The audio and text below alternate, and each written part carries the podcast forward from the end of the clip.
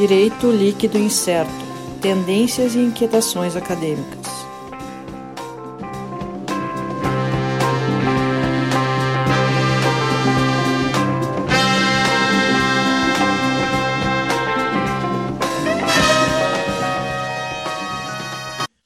Olá, pessoal. Estamos começando aqui mais um episódio do DLI Podcast Direito Líquido Incerto.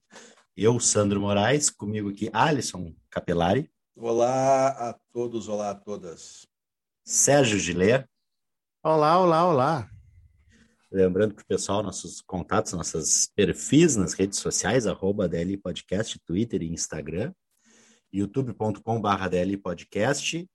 Deixa o like no vídeo, clica no sininho, não, tá? se inscreva no canal e clica no sininho, ativa o sininho para não é. perder as notificações dos episódios né? Para poder acompanhar sempre que a gente postar um conteúdo novo. E também o nosso site www.dlpodcast.net.br com a lista completa dos episódios, inclusive aqueles episódios do nosso spin-off DL em Doses, onde a gente faz o podcast raiz, sem plataformas de vídeo, só nas plataformas de áudio, com nosso comentário DL das notícias que abalam o meio jurídico. Nossos comentários espirituosos, né? Uhum. Sempre tentando levar, levar para cima as notícias, enfim. Na medida do que às vezes é, às vezes é difícil. As notícias que temos tido aí, mas enfim, também a gente tem aqui a nossa nossas, nossos apoios que a gente tem que divulgar aqui, o pessoal que está apoiando a gente, começando com Love Cookies, tortas e cookies recheados. Siga lá no Instagram, love.cookies, e faça seu pedido, válido apenas para Porto Alegre. Né? Então, o pessoal que não é de Porto Alegre, aguarda mais um pouquinho ou vem fazer uma visita aqui e, e faz o seu pedido, aproveita e aprecia e degusta uma torta cookie de Nutella de Nutella acho que foi boa, né? Ah. sou, não, assim, não, não sou isento para falar. Não, mas ah, tá bonito. Eu, eu, eu vou, vou provar. Estou, estou aguardando, mas já, já vi no. Está bonito, ainda não, ainda não fiz o meu pedido. Confesso aqui para vocês que ainda não fiz o pedido. Apoio cultural da Livraria do Advogado né, maior editora de livros jurídicos do sul do país, www.livrariadoadvogado.com.br e o Instagram também Livraria do Advogado. Essa, essa eu já, essa eu posso, posso falar, já tenho opinião, porque tenho muitos livros da Livraria do Advogado. Né? A gente tem diversos tem autores. É. Uh, pessoal que acompanha nosso, nosso podcast, diversos dos nossos convidados já uh, uh, tem livros lançados pela Livraria do Advogado, uhum. né? inclusive nossos participantes aqui, nossa, nossa equipe oficial também tem, tem livros organizados né, na Livraria do Advogado, né, Alisson? É verdade. É verdade. E, por fim, nosso, ainda dentro dos nossos, dos nossos reclames, das nossas, uh, nossos avisos pré-episódio, né? A gente conta com a participação de vocês lá no nosso programa de financiamento, nosso padrinho, um apadrinhamento aí para a gente poder manter a qualidade, qualidade técnica, qualidade técnica, que na parte não técnica, não sei se a gente tem essa qualidade para manter, né? mas a técnica a gente tem mantido. Sem comentários. Sem comentários. Vou fazer igual a Copélia. Prefiro não comentar. Prefiro não comentar. Uma pequena brincadeira. Então, assim, para a gente manter a nossa qualidade, a, a, garantir a nossa compra dos nossos equipamentos e tal, a gente faz esse programa de, de apadrinhamento aí. Contamos com, a, contamos com a ajuda de vocês. Já temos nosso primeiro padrinho lá, que pediu para não ter o seu nome divulgado, mas está contribuindo com a gente, agradecendo já. Agradeço, padrinho. Valeu, padrinho, tamo junto. Isso aí, nosso Sugar Daddy enrustido. então, as categorias lá, uh, a partir de um real, a categoria de cinco reais, um dólar, categoria dez reais, um dólar. reais, e a nossa grande categoria, que é para você chegar, chegar chutando a porta do podcast e botando a banca, mandando. Que é a categoria livre docente, contribuição de uma bagatela de 30 mil reais por mês. Pode tomar conta do podcast, pode oh. uh, fazer toda a pauta, arrumar os convidados, faz o que quiser. Isso mesmo. E então, assim, de, feitos os, os anúncios, os anúncios regulamentares, a gente entra, então, eu começo a falar do, do, nosso episódio de agora, o episódio que vai entrar no ar daqui a pouco, daqui a pouco o Alisson vai uhum. botar para tocar, que a gente já, já gravou. A convidada, uma convidada especial, a doutora Lúcia Pelanda. A doutora Lúcia é reitora da Universidade Federal de Ciências da Saúde de Porto Alegre. Então, saímos um pouco do direito, né? mas não saímos da academia. A gente, apesar de não falar, passar um pouco, pouca coisa sobre direito mesmo, mas muito sobre o aspecto acadêmico. A gente falou muito sobre a pesquisa acadêmica e o papel da universidade em, em tempos de pandemia e, e, a forma como a, a universidade, no caso ainda, né, eh, mais focado na Universidade Federal de Ciências da Saúde, então uma universidade pública, e a participação dela, uh, vamos dizer assim, retribuindo todo o investimento que o Estado uh, faz na educação, né, na estrutura da, da universidade, para que a gente possa ter uma pesquisa, pesquisa de qualidade, e que nesse momento, nesse último ano, em função da Covid-19, da pandemia que a gente enfrentou, eh, foi muito pronunciado esse papel da, da academia. E depois a gente também trata alguns outros assuntos na área da saúde e, e informações e notícias, até para quem está meio perdido sobre o que, que é verdade, o que, que é mito em relação à Covid, a gente teve uma pessoa especializada podendo falar né, sobre uso de máscara, sobre cuidados. E é, acho que é por aí. Essa aí é a, a nossa nosso programa que a gente fugiu um pouquinho do direito, mas com certeza muito interessante, com um assunto importante para a gente tratar ainda em tempos de pandemia, muito embora já muitos acham que já acabou, nós continuamos mantendo uma média de 2 mil mortos por dia no, por, por dia no país, então ainda não acabou, ainda temos que cuidar e sempre é bom reforçar todas esses, essas informações. Eu gostaria de complementar, só que, assim, pode não ser um assunto jurídico propriamente, mas é, na proposta do podcast também é discutir academia. Nós já, já tivemos um episódio com a, com a Karina Kushner. Uh, não sei se o, se o Sandro me corrige na, na pronúncia, mas que também já falamos né, sobre escrita acadêmica e tudo mais. Então a gente tem essa faceta também de falar aí né, sobre a universidade, sobre a academia e reforçar que uh, esse lado que foi mostrado, que, que, que, é mostrado nesse episódio, reforça a, aquele aspecto que muita gente uh, se esquece, que é o aspecto da extensão na, na universidade, que é quando ela realmente chega na população. Ela não fica distrita somente à pesquisa e ao ensino, ela chega na, na sociedade. Acho que tem muito também do, da nossa ideia no podcast também de, de, de popularizar, de, de trazer para levar para fora da academia o que se faz dentro, né?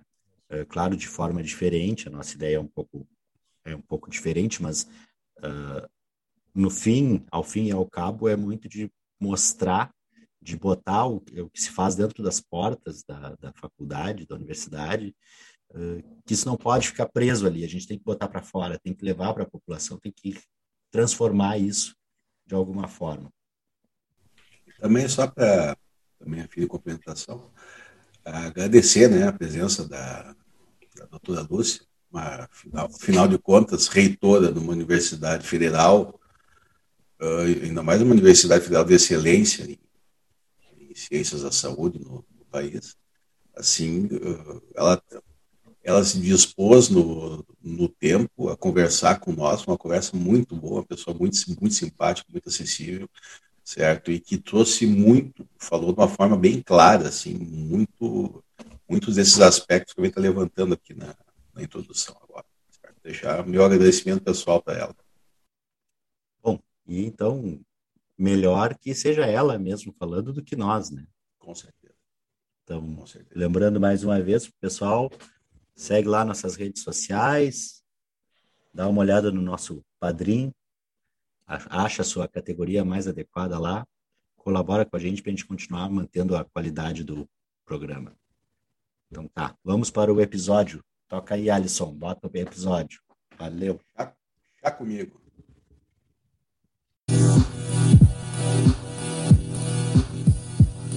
Olá, pessoal. Então, estamos começando aqui mais um episódio do nosso DLI Podcast Direito Líquido e Certo.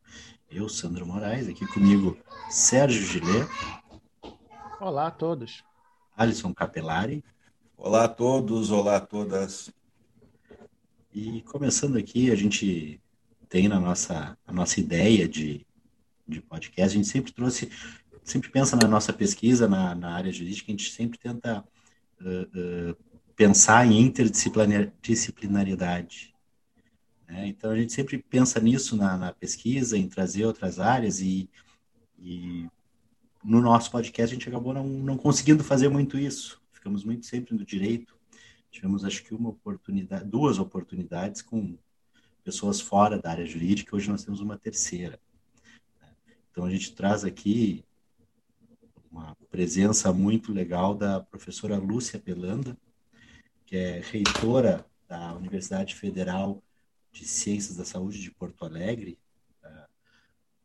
Até é um pouco difícil, eu sempre tive dificuldade para falar o nome da universidade, tem que falar todo, não tem diferente de outras como FRJ, USP e tal, que a gente consegue. Essa tem uma sigla um pouco mais difícil, já. A professora Lúcia, ela, como reitora de uma universidade na área de saúde, né, tem formação médica, formação de saúde, e a gente traz aqui para trazer um para a gente explorar um pouquinho a, a questão de saúde, as interlocuções entre uh, o direito e a ciência médica, em especial nesse momento aí de pandemia, esse já mais de ano que a gente enfrenta essa dificuldade. Então, como a, a medicina e o direito podem, de alguma forma, dialogar para a gente ter uma, uma solução melhor, para a gente tentar uh, uh, ver alguma possibilidade melhor para a gente enfrentar essa pandemia. Professora Lúcia, muito obrigado pela presença. Boa noite. Boa noite. É, quer dizer, né? Pode ser que as pessoas não estejam escutando de noite, então boa noite, bom dia, boa tarde, seja a hora que você estiver escutando. Espero que a conversa seja boa, que a gente possa é, aproveitar. A questão do boa noite eu vi, se a gente está gravando de noite acaba sendo meio. Né, a gente às vezes esquece que o nosso público ele é bem. Eh, eu, particularmente, escuto podcast muitas vezes na hora de cozinhar, naquele horário perto do meio-dia, é o horário que eu acabo ouvindo. Mas, professora Lúcia, uh, que a gente pode falar um pouco sobre essa questão da pandemia? Como é que a, a, a universidade e, e, a academia, assim, na parte científica, está uh, enfrentando essa, essa questão? O que, que, a gente pode falar sobre essa atuação? Uh, em especial, claro, falando um pouco da, da Universidade de Ciências da Saúde. Né? Uh, já, já vi que, que tem alguma atuação uh, em relação a, a, a, testes, né, a testagem e tal. Eu me lembro que até uh, tive a oportunidade de ver o Alisson fazendo um teste lá em foto, né? Uh, como é que está essa? Uh, como é que a gente pode classificar e, e, falar um pouco sobre essa atuação da, da academia uhum. na parte mais prática, vamos dizer assim, em relação à, à pandemia? Então, muito obrigada pela pergunta, porque eu adoro falar disso. é, assim, as universidades responderam imediatamente, né, é, ao enfrentamento da pandemia. Todas as universidades uh, se envolveram muito nesse enfrentamento, uh, com pesquisa, com projeto de extensão, de várias formas. A UFSPA, que é a Universidade Federal de Ciências da Saúde de Porto Alegre, é a única universidade federal no Brasil que é especializada em saúde. Então, desde o primeiro dia, assim, desde antes da pandemia chegar aqui, a gente já estava estudando, se preparando e nós assumimos um protagonismo mesmo, né, de converter várias coisas. O laboratório de do curso de farmácia virou uma fábrica de produção de álcool gel para todo o sistema estadual, municipal. Uh, a gente começou a produzir escudo facial no nosso laboratório de inovação. Uh, convertemos um laboratório de pesquisa para fazer testes para o Estado, então ajudar o LACEN. Foram mais de 50 mil testes e mais, uh, acho que cerca de 70 mil na, numa parceria com a Santa Casa. Também fizemos um programa de voluntariado, a gente tem mais de mil voluntários entre alunos, professores e técnicos que estão fazendo várias atividades diferentes, campanha de vacinação, teleatendimento, a gente já atendeu mais de 100 mil pessoas, né, por telefone, um, tem, dois, tem dois tipos de teleatendimento, tem o de teleorientação, de né, explicar sobre a doença, dúvidas gerais, e tem a teleconsulta mesmo, né, que daí são os voluntários médicos, um projeto junto com a Santa Casa. Então, o que tem mais de 30 projetos de pesquisa bem pesados, assim, né, Uh, projetos bem importantes, e os projetos de educação para a população. Então, a universidade não parou, pelo contrário, a universidade triplicou o seu trabalho. E aí, no começo, a gente estava muito na linha de frente, os professores praticamente, né, uma, uma boa parte estavam na linha de frente mesmo, dentro da UTI, no, na atenção primária, em vários lugares. Então, a gente parou um tempinho ali, um, uns dias, para se reorganizar é, logo depois voltaram os estágios de último ano, e aí, quando a gente viu que a pandemia ia durar muito mais tempo do que se previa, daí que se começou a, a migrar para o EAD, né? No começo a gente não queria, até porque quase todos os profissionais estavam em atendimento, é muita coisa para fazer ao mesmo tempo, né? Mas quando se viu que não ia dar mesmo, é, que ia demorar é, mais tempo do que se imaginava, que, do que precisava demorar, então aí a gente começou a fazer toda uma formação especial para o EAD. Então não é fácil, né? Assim, acho que as pessoas têm uma noção de fora, pensar, ah, o pessoal tá, tá tranquilo, tá em casa, mas é muito trabalho mesmo. Não, perfeito, professora. Uh, também queria deixar registrado aqui que é um imenso prazer da minha parte ter tê-la como convidada no nosso programa até porque é uma pessoa de, de tanta, vamos dizer assim, tanta, tanta qualificação assim e tão acessível é até, até meio difícil da gente achar dentro do, dentro do meio acadêmico. Né? Uh, assim, papel da Universidade Federal da Ciência de Porto Alegre como uma universidade uh, de ponta tida como referência muitas vezes em mais diversas avaliações e rankings tida como uh, melhor universidade de ensino de ciência da saúde do Brasil. Uh, ela, te, ela, ela teve com essa pandemia, um, eu vejo assim, por parte, por parte de quem não faz, não faz parte da, da, da, dessa instituição de ensino, eu vejo que ela teve um desafio muito grande de a, se aproximar, ou tentar durante essa pandemia, aproximar ainda mais o, a, a, o meio acadêmico em si da sociedade. Uhum. Da sociedade. Eu vi, até por, até por notícias e tal, né, de conhecimento de algumas iniciativas que, que foram tomadas pela universidade e tal, mas assim, qual foi o, o resultado que foi notado da senhora como, uh, vamos dizer assim, a, a, eu ia dizer autoridade máxima, não é autoridade, não, não é bem essa terminologia, por mais que seja certa, talvez não seja mais conveniente no momento, mas assim, uh, a, a, senhora como, como administradora, como administradora dessa, dessa instituição, como é que a senhora viu essa participação uh, da sociedade ou da universidade junto com a sociedade? E quais foram os resultados práticos que foram vistos assim uh, dentro da participação? A gente sabe que a universidade tem várias iniciativas já normalmente fora da pandemia que busca aproximação com, com o público em geral, mas uhum. assim especificamente da pandemia, o que, que a senhora teria para dizer dessas iniciativas e o que, que qual foi a impressão que a senhora teve desses resultados? Eu acho que inicialmente até foi uma coisa bem interessante, assim, a gente viu como olha, quem sabe finalmente as pessoas vão entender a importância da ciência na vida, no dia a dia, né? Porque às vezes a universidade chamada de ah, uma torre de marfim está muito separada da sociedade, as pessoas não entendem para que, serve tudo que tem na universidade e, e talvez a gente viu assim, olha, quem sabe agora vai dar para ver qual é a, o né, a importância prática mesmo da ciência, de ter pesquisa sobre vacina, de ter pesquisa sobre teste, de ter pesquisa sobre medicamentos.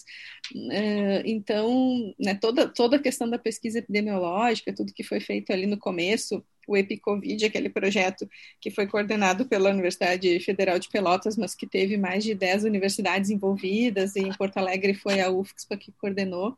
Então, tudo isso, assim, foi super importante ali no começo, né, para a nossa relação com a sociedade. Eu acho que o Rio Grande do Sul, em especial, uh, começou super bem, né? A gente tinha. O Brasil tinha duas vantagens: tinha o tempo, porque a pandemia começou, a epidemia começou antes, né? Na Ásia, foi para a Europa e só depois veio para a América, então a gente tinha mais tempo para se preparar.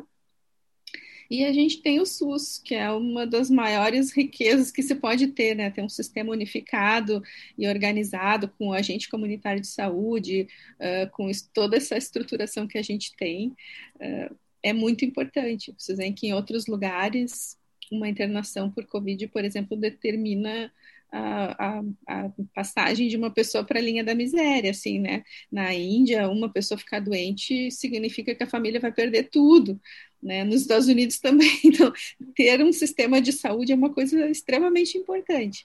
Então, a gente tinha essas duas vantagens, mas a gente acabou não aproveitando tanto, né?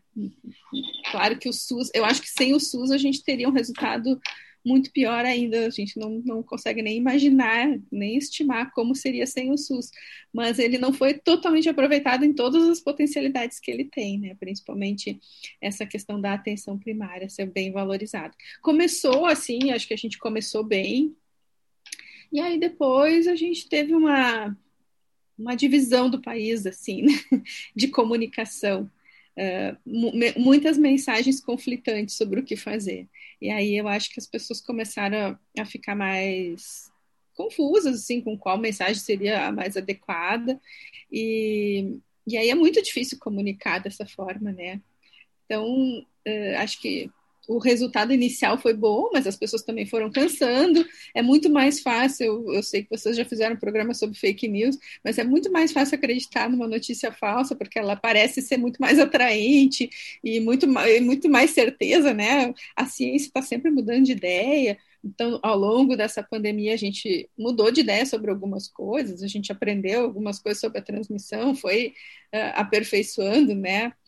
E, enquanto que uma notícia falsa ela é sempre muito firme, assim, dá muita segurança, né?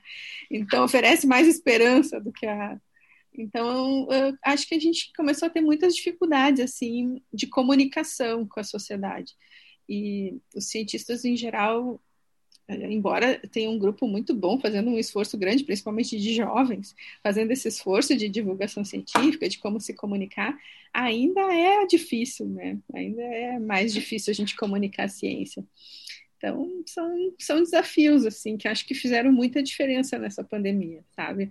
O comportamento geral da sociedade, o engajamento uh, é extremamente importante. A gente vê que nos países que enfrentaram bem são países que conseguiram fazer uma comunicação unificada para o engajamento da sociedade.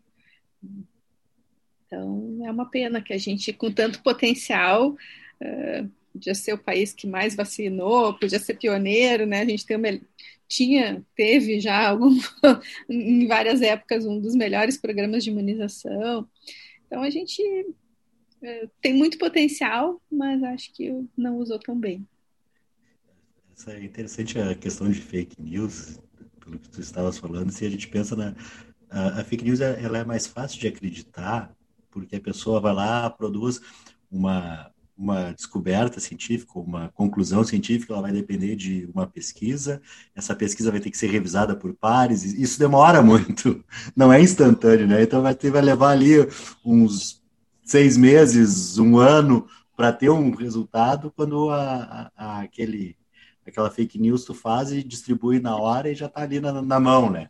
Uhum. É, é, bastante complicado, essa, esse uhum. ponto de, de, de, notícia e de, da forma como a gente, como chega às pessoas. Uhum. Tem uma, uma questão, não sei se uh, uh, falaste lá no começo em relação à, à questão de teleconsulta, né, que a uhum. universidade começou a fazer. Uh, essa, essa modalidade, vamos dizer assim, é, isso foi, foi impulsionado também pela função pandemia, né? Uhum. Porque isso há também questões éticas até, e a própria questão da, da forma como um médico trabalha. O ideal, claro, é que ele examine pessoalmente, né?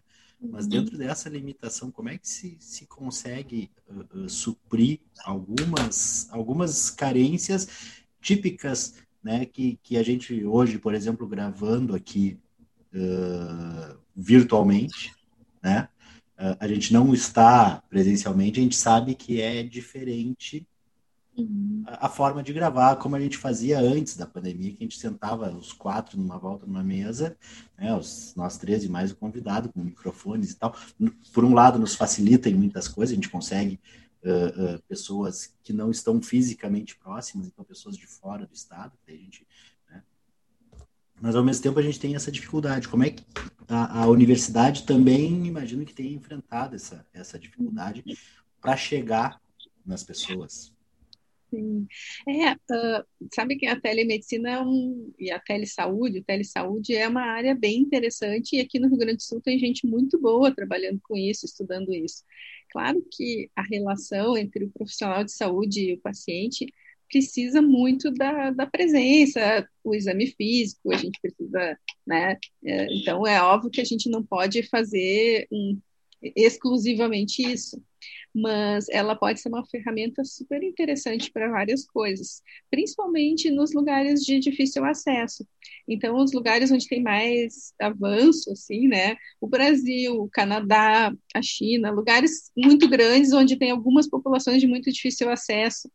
Uh, que é importante, por exemplo, uma teleconsultoria. Eu sou cardiologista pediátrica, né? Então é uma sub-subespecialidade.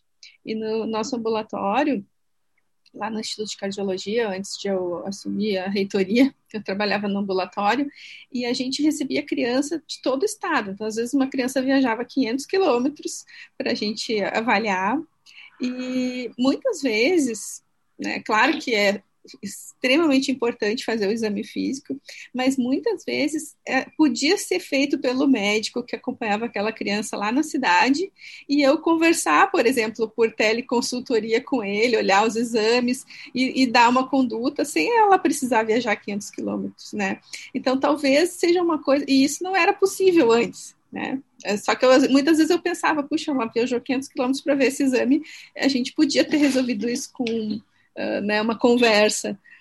Então, um sistema mais coordenado, que a gente chama de referência e contra-referência, né? O médico, por exemplo, da atenção primária envia para o especialista, o especialista avalia tudo, mas faz de volta uma devolução, né? É, é assim que, né, que funciona o sistema, mas aperfeiçoar essa referência, essa contrarreferência. Então, muitas vezes tinha também um projeto de telecardiologia, que era uh, receber os, os exames, né, o eletro, por exemplo, o paciente está infartando, lá num lugar bem longe que não tem cardiologista. Então, aquele médico que está ali faz o exame, envia o eletro, a gente interpreta e pode dar uma conduta imediata até que o paciente possa ser transferido. Então, são ferramentas que eu acho que têm muito futuro, são muito importantes, desde que a gente reconheça o papel delas. Elas não vão nunca substituir né, um, um encontro. Nunca vai acontecer isso. Assim como o EAD também, na área da saúde, nunca vai existir um curso em EAD. Mas, nesse momento, a gente está fazendo o que dá em EAD. Né? Mas, uh, então, ele serve como uma boa ferramenta para muitas coisas, mas não vai substituir nunca. Né? Uh, professora, uh, estávamos falando antes, a senhora até na, na resposta anterior que foi passada, uh, falando sobre a questão da Universidade Federal, daí isolamos essa, essa, questão. Olha ali, olha, a cachorrada quer perguntar. Cachorrada quer perguntar, está gostando da conversa. Home office é assim, né? A gente não tem muito o que fazer. Tá? Uh, mas, assim, uh, professor, tem, é, teria, a gente está vendo um papel das uh, papel aqui no Brasil das universidades e das dos institutos uh, vinculados ao governo a respeito disso, uhum. né? no caso da Fiocruz, no caso da, uhum. né, do Instituto Tantan, entre, entre, vários outros, que eles estão na linha de frente dessa, dessa questão da pandemia. Uhum. Qual que é o, é o paralelo com, com, outros países, por exemplo, que, que, a gente vê esse mesmo cenário, coisa que a gente não tem né, muito, muito conhecimento, até por não ser jurídico, a gente tem, tem, tem, esse mesmo cenário das universidades, desses institutos dessa natureza, uhum. ir para frente, o que a gente vê, assim, a vacina foi feita pelo laboratório tal, Uhum. A pesquisa foi chegada pelo laboratório, a iniciativa privada. Uhum. É, parece que é isso que chega para nós. Como é que está esse cenário nacionalmente uhum. hoje? É, no Brasil, mais de 95% da pesquisa é feita pelos institutos públicos e pelas universidades públicas, né? Aqui no Rio Grande do Sul a gente tem uma situação muito especial porque tem universidades uh, privadas, comunitárias que são muito boas, né? Que fazem pesquisa, tem pós-graduação de qualidade, uh, mas no, no resto do país assim não é tão frequente e realmente, 95% da pesquisa, do volume de pesquisa é feito por universidades públicas. Uh, em geral, mesmo nos países mais, com a economia mais, né, uh, posso dizer, liberal, uh, que tem muito investimento privado em pesquisa, mesmo assim, o, a maior parte do investimento em pesquisa em saúde é público, por quê? Porque pesquisa em saúde não necessariamente ela tem um potencial de lucro. Uh, para a vacina foi desenvolvida agora, né? Muito rapidamente, a vacina foi feita em um ano com uma grande colaboração mundial e até as pessoas se assustam, ah, meu Deus, a vacina foi feita muito rápida, mas na verdade, para a vacina chegar a ser feita tão rapidamente, foram mais de 10 anos de pesquisa básica lá da bancada, que essa pesquisa demora muito para ter um resultado. E de 100 moléculas que são estudadas, por exemplo, uma vai adiante, né? Então tem muita pesquisa uh, que é financiada pelo, pelo setor público mesmo. Mesmo, por exemplo, a Universidade de Harvard uh, recebe 60% das verbas que são públicas. Né, o NIH, o National Institute of Health nos Estados Unidos, na Inglaterra tem um financiador público muito, muito importante também de pesquisa, porque são pesquisas que interessam para o país, são pesquisas que não necessariamente vão dar lucro, às vezes até são econômicas. Por exemplo, uma pesquisa da Unifesp sobre uh, drogas cardiovasculares acabou economizando 2 bilhões para o país. Né? Porque daí dá para usar uma droga mais barata em vez de uma mais cara. A indústria não vai querer fazer isso. A indústria não vai querer pesquisar uma mais barata. Né? Então, é, é importante que a gente tenha sempre um financiador público de qualidade, assim, mesmo que uh, se estimule a, a, a, um investimento privado na pesquisa, mas o investimento privado ele vai ter sempre um, um determinado caminho, né? E tanto que tem uma discussão bem forte agora sobre quebra de patente, até não é uma coisa que eu entenda bem, assim, mas é uma discussão importante, né? Porque é um problema mundial, é uma pandemia, qual é o, qual é a possibilidade de. E muito dessa pesquisa foi feita com investimento público. Então, é, é, é uma questão bem complexa, sim, mas é bem importante as pessoas entenderem que ter uma parte pública de investimento é para isso que a gente paga imposto, né? Para garantir que a pesquisa seja feita de acordo com o interesse do país e das pessoas. Isso às vezes significa que vai economizar, significa que vai descobrir uma coisa mais simples, significa que tem doenças negligenciadas que a indústria nunca vai eh, nunca vai se debruçar sobre aquelas doenças, porque elas são doenças uh, de países em desenvolvimento ou países mais pobres, né? Então são coisas que são importantes até para poder uh, regular de alguma forma a indústria, né? Senão a gente só vai ter coisas que vão ser para uma determinada faixa. Até entrando nessa, nessa questão, eh, eh, justamente da, de se fazer a pesquisa, é claro, a gente sempre tem a, a, aquela dicotomia do público-privado, e, e, até é uma coisa que uh, o pessoal assim diz, ah, tu não gosta de empresário? Não, o empresário, o, o problema, a empresa, ela tem que dar lucro. O objetivo dela é ter lucro. O Estado tem um outro objetivo. Então, uh, uh, aí entra uma questão, um, me parece que um, entra um pouco de algum dilema ético na pesquisa. né? Uhum. A questão, olha, tu está fazendo a pesquisa, bom, a, a, a empresa que está te financiando, ela quer o resultado mais positivo financeiramente falando. Uhum. Ao mesmo passo, tu, tu, né, se tu tem recurso público ali, talvez tu estejas com, com o interesse de, de resolver um determinado problema, mesmo que isso cause um prejuízo. Né? Uhum. Né? Uh, como tu falaste, ah, uh, usa uma droga X que custa 50 mil e tu descobre uma que custa 2 mil. Pô, uhum. é muito mais em conta, né? Uhum. Uh, como é que funciona? O que, que, a gente pode ver assim em termos da, da dessa questão ética para a uhum. pesquisa e até puxando um pouco para essa para essa situação específica de pandemia, já pensando também, uh, tu já falaste, já adiantou que não sabe muito sobre quebra de patente, mas uh, o quanto é essa a, a, questão de indústria, o quanto ela pode influir, o quanto é difícil para o pesquisador tentar se manter, vamos dizer assim, sem sem esse, esse vamos, pensando num, numa questão de, de, só de pesquisa mesmo, né? Porque realmente é muito difícil hoje viver da pesquisa. Uhum. Sim, é por isso que eu acho que tem que ter um investimento, né? Primeiro que a pesquisa em geral, se a gente considerar o conjunto, a pesquisa dá retorno, inclusive financeiro. É, e eu acho que tem que se estimular as empresas a investirem em pesquisa. nos países onde a empresa investe em pesquisa, isso é muito bom para o desenvolvimento uh, humano, né? Uh, e é um ciclo vir, virtuoso. Quanto mais se investe em pesquisa, quanto mais se investe em educação, mais investimentos aquele país vai atrair. Então, um país com maior nível de educação atrai mais investimentos de indústrias uh, de mais densidade tecnológica, que são as que impactam mais no PIB. Então, vale a pena investir em pesquisa, vale a pena investir em educação, até financeiramente. Uh, outras áreas, como agricultura, por exemplo, eu já li um estudo que mostra que um real investido em agricultura rende 27 reais em termos de produtividade melhor. Então, vale a pena, mesmo para as indústrias, e eu acho que vale a gente estimular esse tipo de investimento. Só que é, tem essa questão ética que tu falasse, na área da saúde especificamente, a gente tem que ter um extremo cuidado. Uh, tem todo um rigor ético de que tipo de pesquisa pode ser feita, como que ela deve ser feita, e de preferência, quem financia a pesquisa deve passar muito longe dos resultados, da interpretação dos resultados, o pesquisador tem que ser totalmente independente. Então, digamos que a indústria pode até dar o dinheiro para financiar a pesquisa, mas tem que ficar longe dos métodos da pesquisa, porque não pode influenciar.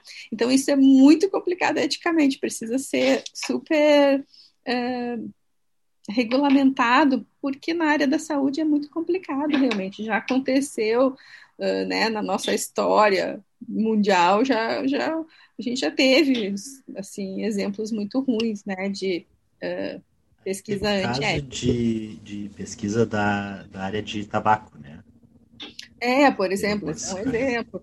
Então, conflito de interesse é uma coisa que na área da saúde é perigosíssimo, né? Porque teve muita uh, influência da indústria alimentícia sobre as pesquisas nutricionais, mudaram nossos hábitos alimentares por décadas, né? Sem ter uma evidência forte, metodologia adequada para causar tanto, né? E a gente nem sabe quantas mortes que não foram causadas por todos esses conflitos de interesse. A questão do aleitamento materno, esse é um exemplo bem clássico, né? Na década de 70, por aí, 60, 70, os pediatras todos recebiam amostra de leite em pó, a indústria do, do leite, da fórmula, uh, foi, fez uma, uma campanha super forte, assim, as crianças só recebiam leite artificial, até que as pesquisas de gente muito importante, que nem o César Vitor, lá da UFPEL, o professor Elza Giuliani aqui na URGS, pessoas, pediatras, né, começaram a ver que, bom, o leite materno era muito melhor para a criança, só que o leite materno é de graça, né, então, é o tipo da coisa que só poderia ser feito com recurso público. A indústria que produz leite artificial não vai uh, financiar uma, uma pesquisa desse tipo. Então, na área da saúde é muito complicado. A gente precisa, sim, uh, considerar o interesse uh, da população, né? Então, precisa ter muito cuidado quando fala assim, ah, deixa tudo para iniciativa privada, o governo não deve pagar isso. Não, esse é o tipo de investimento que vale muito a pena, que pode economizar muito, inclusive. Só que às vezes é no longo prazo, às vezes é, é no curto prazo mesmo, se for investimento em tecnologia, pesquisa, uh, determinados tipos de pesquisa já estão mudando a balança comercial do país, né? Porque a gente já está deixando de investir em pesquisa e começa a vender menos coisas uh, mais complexas e vender nosso recurso natural. Então, isso já afeta a nossa balança comercial. Então, estou aqui para fazer a propaganda da educação e da pesquisa. vale a pena investir. É, é interessante também nessa questão de, de investimento na área de saúde, uh, porque o, a economia que tu tem a médio e longo prazo, com uma menor necessidade de, de hospitalização, por exemplo, já, já paga uhum. qualquer, qualquer cuidado básico anterior, né? Uhum, exato. É, e a mesma coisa agora na pandemia, uma campanha de prevenção, né? Campanha de prevenção, uso de máscara. Nossa, o, o custo disso é tão mínimo comparado com o custo de um dia de UTI. Então não tem assim, não tem justificativa, né, de custo-efetividade para não fazer uma campanha forte de prevenção. Uh, e não é nem falar de custo financeiro, mas o custo do sofrimento, né, a carga da doença que a gente chama, o que é o, o que é o sofrimento de perder uma pessoa ou de ficar com sequela para sempre. Então isso não é impagável, né? Então eu fico pensando assim, uh, quanto a gente falhou nessa comunicação mesmo. Uh, professora, justamente agora pegando o gancho dessa questão uh, da comunicação, o uh, que, que, que, que eu consegui perceber, pelo menos agora, né, na, na nossa fala mais, mais recente, de que parece que falta chegar para a população as informações mais corretas, digamos assim, ou realmente as informações necessárias para essas pessoas. Né? Por exemplo, eu fiquei sabendo há pouco tempo que era muito melhor usar uma PFF2 do que usar um, um, uma, uma máscara de pano, por mais que fosse algodão, três camadas e não sei o que, não, não sei o que mais. Só que quando essa informação chegou a mim, demorou. Uhum. E aí, qual era o detalhe? Né? Aí eu, eu, eu, eu, vou até contar um pouco do que aconteceu comigo.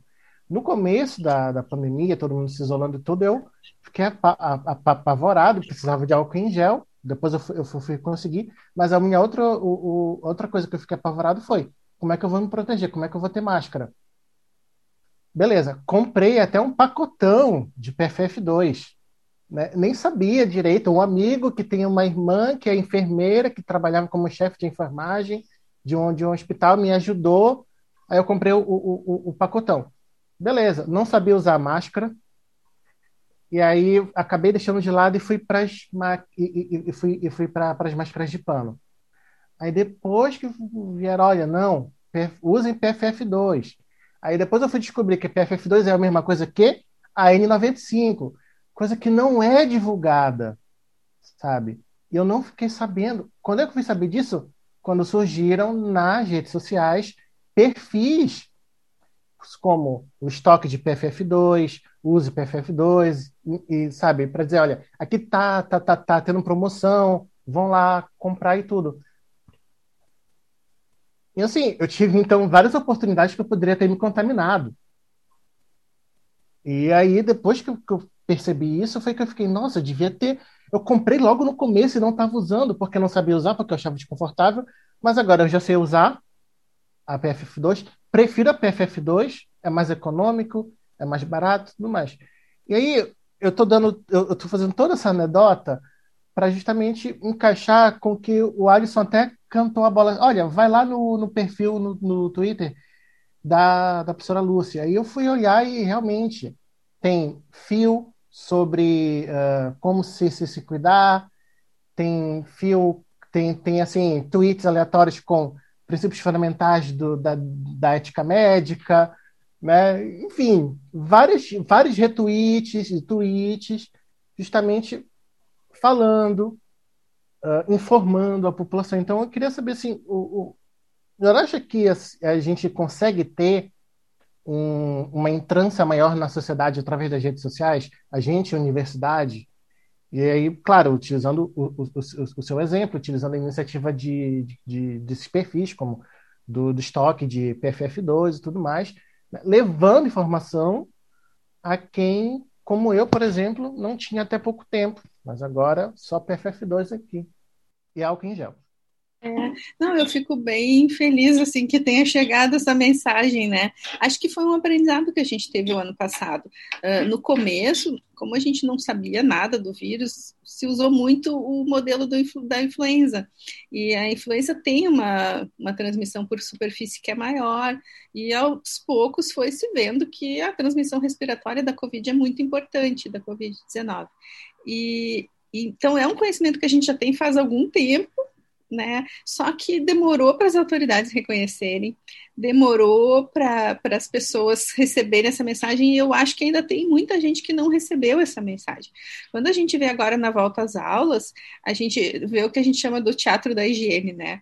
Tem álcool gel, tem tapetinho, tem limpeza do sapato, tem borrifar a mochila, tem um monte de coisa que não precisa fazer. Ou lavar a mão sempre é bom, não, é que a gente deva deixar de fazer isso, né? Eu sempre, antes da pandemia, sempre usei álcool gel na bolsa, sempre levei um álcool gel, ah, vou comer na rua, qualquer coisa, sempre vou usar, né? Então são hábitos normais que a gente deve ter sempre como eu trabalhava em hospital também, chegava em casa, sempre tirava a roupa do hospital, mudava de roupa, né? Então são coisas assim normais, hábitos de higiene normais. Agora, o que, que é o problema? É quando a gente pensa que isso resolve. Então, borrifar a mochila, limpar o sapato, não sei o quê, não é um impacto mínimo, é 1, 2%, no máximo 5% da prevenção. 95% da prevenção é respiratória. E a respiratória é máscara boa, distanciamento e ventilação dos ambientes. E ventilação praticamente não chegou essa mensagem ainda, né? Em lugar nenhum. Ninguém sabe, ninguém fala da ventilação.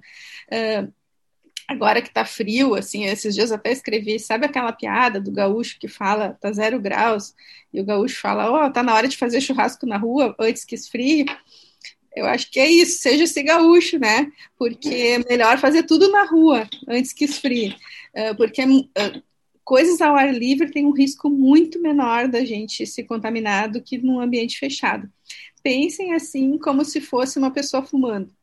Então, se a pessoa está fumando dentro de um lugar fechado, por isso que não se fuma mais em lugar fechado hoje, né? Antigamente, quando eu quando eu estava na faculdade, o professor fumava na nossa cara, assim. Mas agora não pode fumar em lugar fechado. Por quê? Porque a fumaça fica ali em suspensão. Então, imaginem que é a mesma coisa. O vírus vai ficar em suspensão no ambiente. Se eu tiver sem máscara, a chance de contaminar é enorme. Então, restaurante, por exemplo, que é um ambiente fechado, todo mundo junto sem máscara, é muita chance de contaminar. Então, prefira a mesa ao ar livre, sempre. Né, se tiver que ser sem máscara, mas mesmo ao ar livre, manter distância. Mesmo se eu tiver ao ar livre, se uma pessoa ficar fumando no meu rosto, também vão me contaminar. Então, é, é a tríade, né? Máscara, ventilação e distância. E a máscara sempre é a melhor possível. Não é que a de pano não sirva, todas as máscaras são boas, só que a que mais me protege é a PFF2. Então, se eu puder, se eu tiver condições, se eu tiver acesso, é um baita investimento. Em vez de comprar uma roupa ou uma outra coisa, vale a pena investir em máscara. Como tu disse, né, Sérgio? Ela é mais barata e depois que a gente se acostuma, eu acho ela mais confortável do que as outras, porque ela fica firme no lugar, uh, eu me sinto muito mais protegida. E é isso, às vezes, assim, quem está na UTI Covid, tratando com paciente Covid, tem muita gente, né, que usando a PFF2 não se contaminou, quando é que os profissionais de saúde mais se contaminam? Né? Na hora de tirar, na hora do lanche, na hora do cansaço, da exaustão, né? que a gente chama a desparamentação, na hora de tirar todas as. Mas, assim, a máscara realmente protege muito. Então, vale a pena, é um investimento que vale a pena, né? O que, que, eu, o que, que eu acho que aconteceu também dessa mensagem não chegar uh, é que os, os exemplos são muito importantes. Então, se as pessoas que tu admira usam, tende a imitar esse exemplo, né? A dizer, bah, então. E, e se as pessoas, os ídolos, as pessoas que tu admira não usam, não usam máscara nenhuma, ou usam uma máscara mal colocada, a gente tende a incorporar esse exemplo. E até pouco tempo atrás, pouquíssimos influenciadores de opinião usavam uma máscara boa, bem colocada, né? Esses dias eu vi que a a Juliette do BBB, acho que o Gil, estavam usando uma PFF2, então isso já é uma coisa que fura a bolha da gente, porque aquela bolha ali do Twitter, né, ah, são as pessoas que falam de ciência, são as pessoas que falam de medicina e tal, de repente a gente não consegue furar tanto essa bolha, mas se um influenciador desses usa, é, por que que eu acho que é tão ruim a questão do futebol, assim, tá, adoro futebol e tudo, mas... Uh, o exemplo que eles deram o ano inteiro de usar errado aquelas máscaras, de, né, o técnico com a máscara no queixo, uh, o futebol foi um índice bem alto de contaminação, né, muitos times perderam vários jogadores em vários jogos por causa de contaminação, eles não deixaram de ter sua vida social, então é complicado, assim, as pessoas falam, ué, mas se eles estão jogando, por que, que eu não posso jogar também? Eu vou fazer o um jogo aqui no campinho do bairro, né? Qual é a diferença? Então, exemplo é muito importante. Acho que isso demorou muito para a mensagem chegar também por essa falta de exemplo, eu acho. Não, e é engraçado a gente pensar nisso de exemplo, porque eu já vou aqui fazer uma referência à cultura pop, porque eu já vi um tweet aqui que me foi chamado a atenção assim sobre, né, que fala assim, um, um pouco so, sobre a força, digamos assim. É, muito me... e, e, engraçado, né? Ironia. O exemplo que a gente tem em Star Wars de gente usando máscara é o vilão. É verdade. Né? Antissocial, é, é mantém é distanciamento, usa máscara, usa luva. É. Exatamente. Tudo pela força. Então, é. Mas é, e, é interessante. Ah, desculpa, Sérgio. Não, eu só ia falar mais uma questão que, que, que eu achei muito interessante, que é justamente essa questão da ventilação a, o HNS, que é, que é o, o SUS lá, britânico, ele tem, fazido, ele tem feito campanhas no sentido de dizer, olha, quer se encontrar com seus amigos? Se encontrem na rua, sabe? Se encontrem é, em, em lugares abertos, ventilados, a céu aberto. Mantenham o distanciamento social, mas, mas se for para fazer isso, façam assim. Então, o, o, o que eu sinto assim, é que realmente faltou sabe? Uhum. Investimento em, uhum. por parte do governo, em campanhas de distanciamento, equipamentos como a, como a PFF2, né? até a distribuição. Mas aí eu, eu fico assim, Tá, mas era só o governo federal também? Será que os estados também não poderiam ter feito isso? Os municípios, de alguma é, forma? Todo mundo, todos os setores da sociedade, né? Tem que todo mundo se engajar nessa campanha. Por exemplo, para uma PFF2, assim, esses dias a gente viu uma escola que gastou 800 reais num negócio lá de antiviral, lá, um gel, não sei o que que era, um produto lá para limpeza. Aí eles falaram, né? Para os pais, ah, compramos esse negócio aqui, que não vale nada, que não adianta nada, que o impacto é baixíssimo. Compra, dava para comprar 500 PFF2 distribuir para os professores, para os funcionários da escola, garanto que o risco diminuiria muito mais, né? Para um empresário, um, um gestor, comprar máscara é um super econômico, porque menos gente vai ficar doente, né? Sim. É, eu mesmo fiz, fiz o, o, um gesto de, caridade aqui no prédio que foi distribuir. Eu, eu comprei um pacotão realmente de PFF2 e penso, não vou utilizar tudo isso até o final da minha vida. né? Porque a PFF2 tem, tem mais esse detalhe, ela é reutilizável pelo menos em vez das vezes, se você souber retirar, deixar descansando para que o vírus fique inativo e tudo mais. Então, eu cheguei a distribuir aqui para as pessoas que trabalham aqui no, no prédio em, em, que eu resido, uh, dois para cada. Então, né? Pelo menos isso, olha, alguns deles nem sabiam que era para utilizar PFF2. Ou seja, faltou até questão do gestor aqui, que está empregando eles, porque eles são, eles são terceirizados, de informar, olha, usem PFF2. Né? Não, eles estão usando, o, eu, eu distribuí, mas enfim, né? Uma hora eles vão deixar de usar e acabaram voltando para máscara de pano. Então... É, e, e é mesmo assim, a gente até tem uma campanha né, de distribuir no SUS PFF2. É mais barato e, e, e, ainda gera emprego e estimula a indústria nacional, porque a indústria nacional está produzindo super bem, ah, com alta qualidade. É mais barato do que comprar medicação que não funciona. Né? Bem mais barato. E é muito mais barato do que uma internação em UTI. Então, comprar máscara é uma coisa que seria assim um super investimento. Investimento. Investimento. E tem, tem uma coisa que para quem usa óculos, a PFF2 é bem melhor que não embaça tanto óculos. é, e não, e por quê? Porque a máscara boa, ela tem que ter duas coisas, uma filtração e vedação. Então, filtração, a PFF2 é a que filtra melhor, né?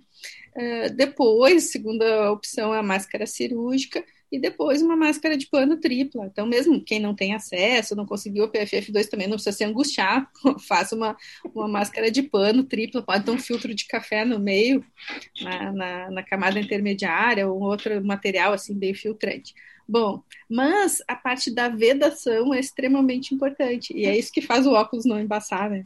Então, a PFF2 é a que consegue as duas coisas, vedar bem e filtrar bem a cirúrgica filtra bem, mas não veda nada. Então, daí até tem lá no meu Insta uns videozinhos, fazer um nozinho na máscara para melhorar a vedação, essas coisas, né? Que é difícil de descrever sem mostrar. Mas, ou usar uma máscara de pano por cima da cirúrgica para vedar melhor.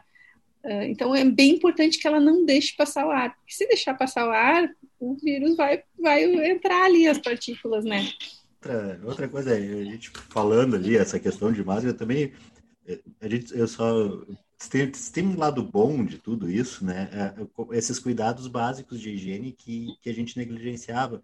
E eu sempre brinco que uh, tu almoçar num restaurante de buffet já é outra coisa. Tu não tem a pessoa que está conversando, batendo papo ali, cuspindo na tua comida. A pessoa está com máscara. Isso, olha, pode terminar a pandemia, vamos continuar com a máscara, pelo menos para essas coisas, e continuar lavando a mão, usando álcool gel na mão, esse, esse tipo de coisa que acho que é. facilita, melhora bastante já para nós. É, tomara que eles detalhe... né? Porque, por exemplo, na, naqueles países asiáticos que enfrentaram epidemias anteriores de SARS-CoV, uh, tem essa cultura de, ah, primeiro sintoma a pessoa já coloca máscara, ninguém acha estranho, né? Então, e eles enfrentaram agora muito melhor do que a gente, porque eles já ficaram com essa, com essa cultura de se proteger, de cuidar do outro. Né?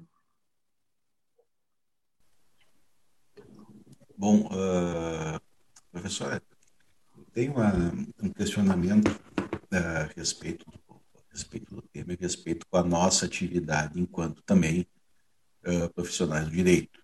Certo? Tem um ponto de contato aí que eu vejo que pode dar alguma alguma consequência em ambas as áreas num, num médio prazo, vamos dizer assim, médio para longo prazo, respeito da, da, da atuação de profissionais nessa pandemia. É, assim, a gente vê, é, não tentando, não, não tentando, vamos dizer assim, polemizar a respeito da atuação de certos conselhos de classe, tá? mas a gente vê que tem a atuação de profissionais, profissionais que têm uma licença para isso, tem uma coisa que é comum tanto da advocacia quanto da medicina, é a questão da liberalidade da profissão, os profissionais liberais, técnicos, têm sua, sua liberdade de atuação. Certo? E a gente vê que muitos, tanto no lado jurídico também, quanto no lado uh, da, da, ciência, profissões da saúde, a gente vê que tem certas pessoas tomando algum, algumas atitudes que vão, talvez, não de acordo com as boas práticas científicas. Certo? E isso, aí voltando para o lado jurídico da coisa, isso daí uhum. tem implicações jurídicas uh, graves até. Uhum. Eu queria que a senhora visse, assim, como é que a senhora vê esse panorama, assim, uhum. tanto no, no, no, meio acadêmico até no lado profissional mesmo, como é que a senhora vê esse cenário daqui para frente? Daqui a 5, 10 anos vai aumentar muito o número de processos com os profissionais de saúde por causa Pois é. É, essa é uma questão, assim, a judicialização da saúde é uma questão super interessante, a gente tem que fazer outro podcast só sobre isso depois, uh, porque tem muita coisa, assim, da experiência, né, uh, de, do lado do médico, da médica, uh, por exemplo, quando na época que eu fazia plantão e às vezes vinha uma ordem de internação de uma criança, só que a UTI já estava lotada, daí eu ficava pensando, tá, eu, qual que eu vou tirar, né? Então tem toda essa questão assim que agora eu acho também uh, os próprios o próprio a própria área jurídica também já está tendo uma outra visão, já está entendendo isso, né, das consequências das decisões. Mas do ponto de vista da, da medicina mesmo, né, uh, a gente tem um código de ética e que fala que o médico tem autonomia para prescrição e tal. Só que essa autonomia sempre teve limites. A gente, que nem a gente dá um carro para um filho dirigir sei lá, tem um filho de 12 anos, ele pede o carro, tu não vai dar o carro, né? Tu está tentando criar uma criança autônoma, que, tem, que seja capaz de fazer, tomar suas decisões e tal, só que a autonomia vai tendo limites à medida que a pessoa vai mostrando capacidade. Quando tira a carteira, ele vai até ter o carro emprestado, né? E, e a gente, e o médico nunca teve autonomia de prescrever, por exemplo, um tratamento que fosse prejudicial. Um dos primeiros dos princípios mais importantes da medicina é primeiro não causar dano primo não nocere, né? Então, a gente nunca teve autonomia de prescrever uma coisa errada ou que não fosse científica. É, é claro que é muito subjetivo, porque tem situações em que eh, de urgência, tem situações em que a gente, para determinado paciente, pode ser importante um determinado tratamento que ainda não está totalmente esclarecido seu efeito. Então, tem, tem, é, tem muitas sutilezas, né? Tem, a gente hoje chama de decisão compartilhada. A gente precisa oferecer para o paciente toda a informação possível, disponível e, e, interpretar cientificamente, e aí, junto com o paciente, de acordo com os valores do paciente, né, e de acordo com os recursos disponíveis, a gente vai tomar uma decisão compartilhada. Então, não é uma receita de bolo, não vai ser sempre o mesmo tratamento para todo mundo. E eu entendo muito a angústia numa pandemia de querer fazer alguma coisa. Tanto o paciente pede, quanto o médico sente essa necessidade de oferecer alguma ajuda. Agora, o que a gente tem que entender é que, às vezes, essa ajuda pode ser prejudicial. No caso específico uh, da Covid-19, o que a gente sabe é que muitos dos tratamentos que se pensavam que eram uh, úteis, que podiam ser úteis, hoje a gente vê que eles podem até causar um dano, né? Ou por efeito colateral, ou por realmente reduzir a imunidade mesmo. Então, os, os, estudos mais recentes mostram que eles podem ser prejudiciais mesmo, né? Então, tem vários danos de, de usar um tratamento que não funciona. Uh, e aí, essa é uma questão bem complicada, porque ao mesmo tempo que o médico tem autonomia, ele também tem a responsabilidade. Então, se causar dano, a responsabilidade vai ser de quem prescreveu.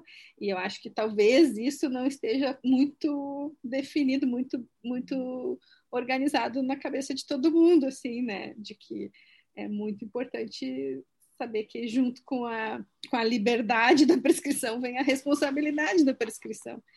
Então, é bem complicada essa questão, assim.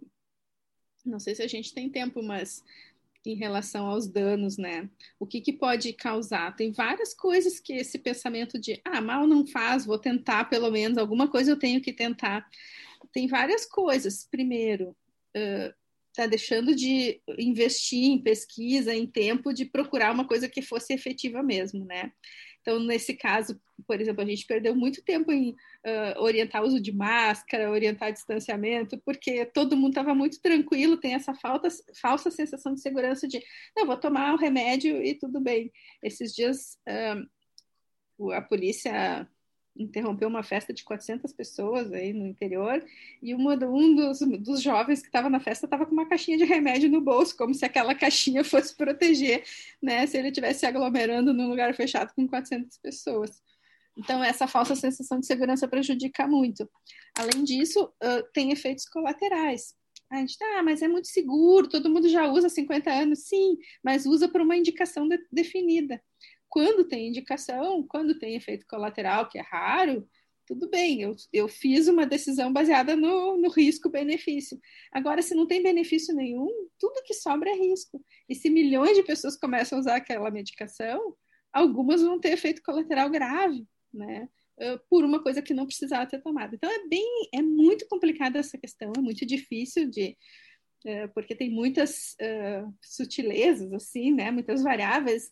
Realmente, o encontro uh, médico-paciente, médica-paciente uh, é, é uma coisa assim que a gente deve interferir o mínimo possível, mas sempre pensando que ele vai acontecer dentro desse dessa desse embasamento científico, porque se não tiver um embasamento científico e técnico, não vai ajudar o paciente, né? A gente tem que ser humano, tem que ser empático, mas isso as, os familiares, os amigos do paciente também são, né? Melhor até que a gente. Então, o médico tem que ser humano e empático, mas também tem que entender da técnica. Então, é, é complicado, assim, é bem. É, acho que é um assunto bem espinhoso e tem que ser muito debatido, acho que na área jurídica e na área médica tem que se debater bastante, porque a gente não pode ficar com essa impressão de que vamos testar qualquer coisa. Isso, inclusive, é antiético, né?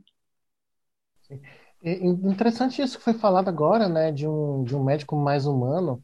Uh, de tarde agora eu estava zapeando pelo, pelo TikTok e daí eu vi de repente um, uma moça, eu não, eu não peguei muito bem qual é a, a qualificação dela, mas ela falou que às vezes a gente tolhe muitas crianças no que elas poderiam desenvolver depois, que seria muito interessante.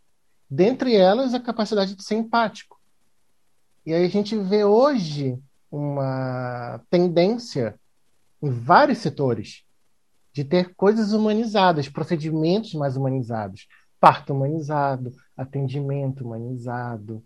Ou seja, quando foi que a gente perdeu a humanidade? nesses assuntos. Sim, é, nunca deveria, nunca deveria haver um atendimento desumanizado, né? É. Mas assim, é uma volta a isso, assim, tinha toda uma sabedoria tradicional da medicina, da, da área da saúde, né? Uh, a minha avó era enfermeira, por exemplo, fazia parto, na época dela, super humanizado, mas a, a gente foi perdendo um pouco isso, né, do contato por uma uma, uma veia muito tecnicista. E, e as coisas têm que andar juntas. Nem adianta ser só humanizado sem ter a técnica, porque aí não vai ajudar, nem pode ser só a técnica sem, sem o humano, porque aí vai estar tá tratando de robô, de outra coisa, né? Então, eh, a gente precisa. A medicina é uma ciência e uma arte, e elas precisam andar juntas. Por isso que é tão difícil, né? Porque essa parte da arte é muito difícil de quantificar, de avaliar, mas ela não pode estar tá ausente senão vai virar realmente uma receita de bolo. Eu, eu vou dar a mesma receita para todo mundo, não preciso examinar, não preciso nem, né? Não preciso nem pensar. Aí, aí pode só fazer um aplicativo para celular. Exato, é. é. é. Aliás, até existiu um aplicativo aí, né? Não vamos nem comentar. Aqui é para escrever a mesma coisa para qualquer idade, inclusive. É, e foi auto-hackeado. Uhum. Então, é esse tipo de coisa que a gente tem que ter muito cuidado, né? Porque medicina baseada em evidências você, uh, quer dizer as melhores evidências disponíveis, mas nunca desconsiderando uh, os valores do paciente, a situação específica daquela, né, daquela pessoa. Uh, assim, eu vou, o microfone está fechado, mas eu vou me divertindo aqui com as, com as colocações aqui, não, é bem interessante. Uh, professora, nós já estamos aqui com, com, um bom tempo de programa, um bom tempo de gravação. Acredito também que o, o seu tempo é, é, escasso, né? Até por ainda mais na fase que nós estamos passando. E é uma tradição aqui do nosso, do nosso programa chegar no final do programa e pedir, claro, dentro do pessoal do modo jurídico, do meio jurídico, quem quiser referência sobre o tema que a gente está debatendo.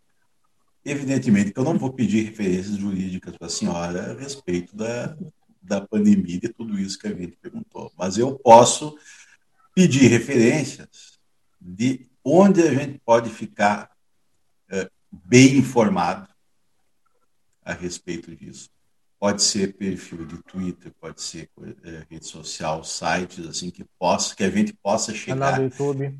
É canal uhum. do YouTube, que a gente possa chegar, consultar e ter certeza que vamos ter uma, uma informação de qualidade, uhum. certo? E, e, correta. O que, que a uhum. senhora recomenda para nós? A senhora que, que é uma uhum. atuante nas redes sociais. É, bom, acho que a primeira coisa é a gente desenvolver bem um senso crítico, né? Porque a informação está muito disponível, está uh, por aí, né? Mas a gente precisa desenvolver o senso crítico. Ah, será que isso é verdade ou não? Então, sempre procurar fontes, né? Bem confiáveis, órgãos oficiais que, uh, né? por exemplo, o CDC dos Estados Unidos, né? O Center of Disease Control. Uh, uma página que eu recomendo é a página da UFSPA, Universidade Federal de Ciências da Saúde de Porto Alegre, ufcspa.edu.br, que ali tem uma central do coronavírus, então tem várias coisas, tem vídeos, tem um programa chamado Respira Não Pira, que a gente faz uh, que tem as professoras de biossegurança fizeram um programa só sobre máscara, tem um outro sobre vacina. Então, ali é informação científica de qualidade, de uma forma mais traduzida, assim, né, para o público geral. Então, tem bastante coisa. Tem. Uh, um projeto chamado Minuto Corona, que é um projeto da universidade, que daí está lá também na página as instruções, a pessoa manda o número para o WhatsApp do, do Minuto Corona e recebe todos os dias uh, informações, orientações. Uh, e eu acho que as redes sociais têm sido super importantes para essa divulgação científica, né? Tem alguns perfis de divulgadores científicos que são ótimos, depois posso mandar mais, assim, para vocês colocarem ali nas notas, mas pode me seguir no Twitter e no Insta. uh, tem o Vitor Mori, que fala muito sobre máscara, sobre ventilação, sobre uh, essa questão da, da, física, né, das partículas, eu acho bem interessante. A Luísa Caires, Ai, tem tanto perfil legal, tem o PFF para todos, uh, que fala, que faz um levantamento, eles são super um trabalho voluntário, assim, de olhar os preços, ver onde é que tem promoção, onde é que pode comprar o PFF, tem o site Qual Máscara, que também fala bastante, tem no Insta, tem no Twitter, que falam, tem informações bem atualizadas, assim, então tem muita coisa legal acontecendo, mas tem que ter esse espírito crítico, né, porque também tem muita bobagem sendo dita, né. Principalmente a Mel, a Mel uh, Ziland, a, a, Melanie Fontes Dutra, a, Me, a Melissa Markowski, todos esses são do Twitter. O Isaac Schwarzhaupt, esse uh, é um analista de dados que é super legal ver as análises que ele faz, né, dos, das curvas da pandemia, então está sempre atualizado. Então tem bastante gente legal para dar uma olhada daquela linha da gente não ter acesso, eu tô, eu tô aqui, enquanto a professora falava, eu acessei o site da, da universidade. Realmente tem muita, muita coisa interessante aqui, uma central do coronavírus, Covid, com uh, diversas, aqui tem uh, tire suas dúvidas, telemonitoramento, casos suspeitos e confirmados, projeto de pesquisa, informações para profissionais de saúde, vídeos e outros conteúdos, o que fazer em casa. Pô, isso aqui é, é, é o tipo da coisa que é, é, é, utilidade pública, a gente tem que divulgar o, o, máximo. E realmente, a gente.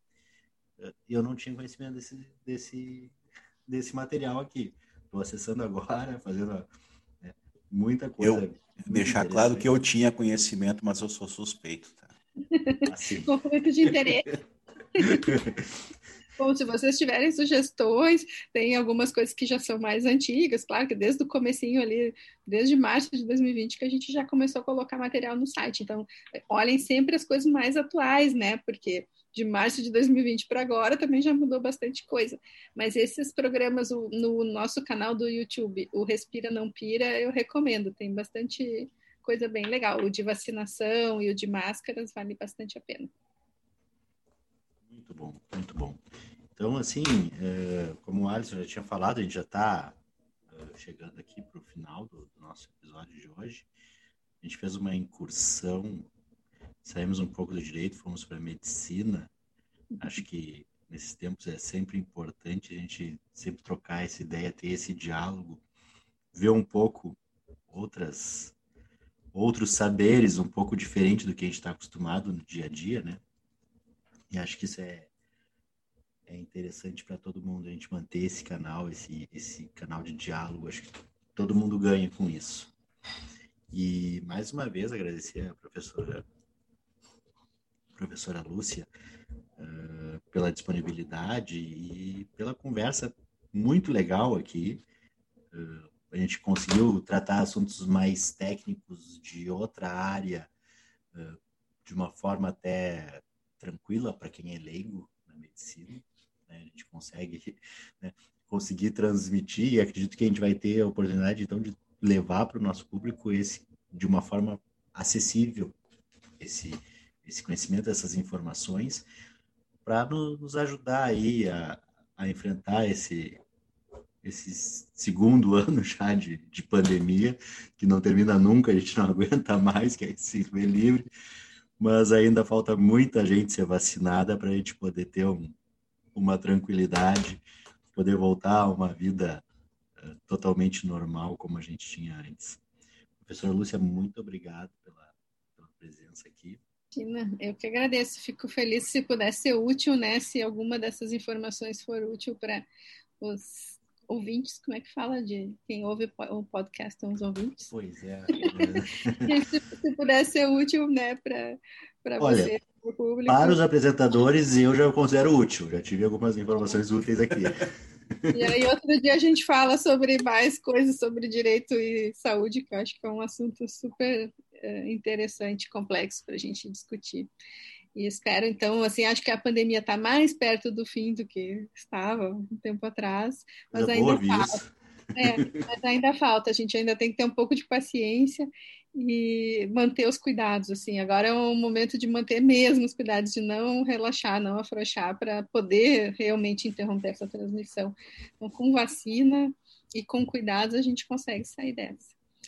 Então, se cuidem, continuem se cuidando, mais um tempo e bota máscara e vai para o lugar arejado, não, não, se, não se aglomera em lugar fechado.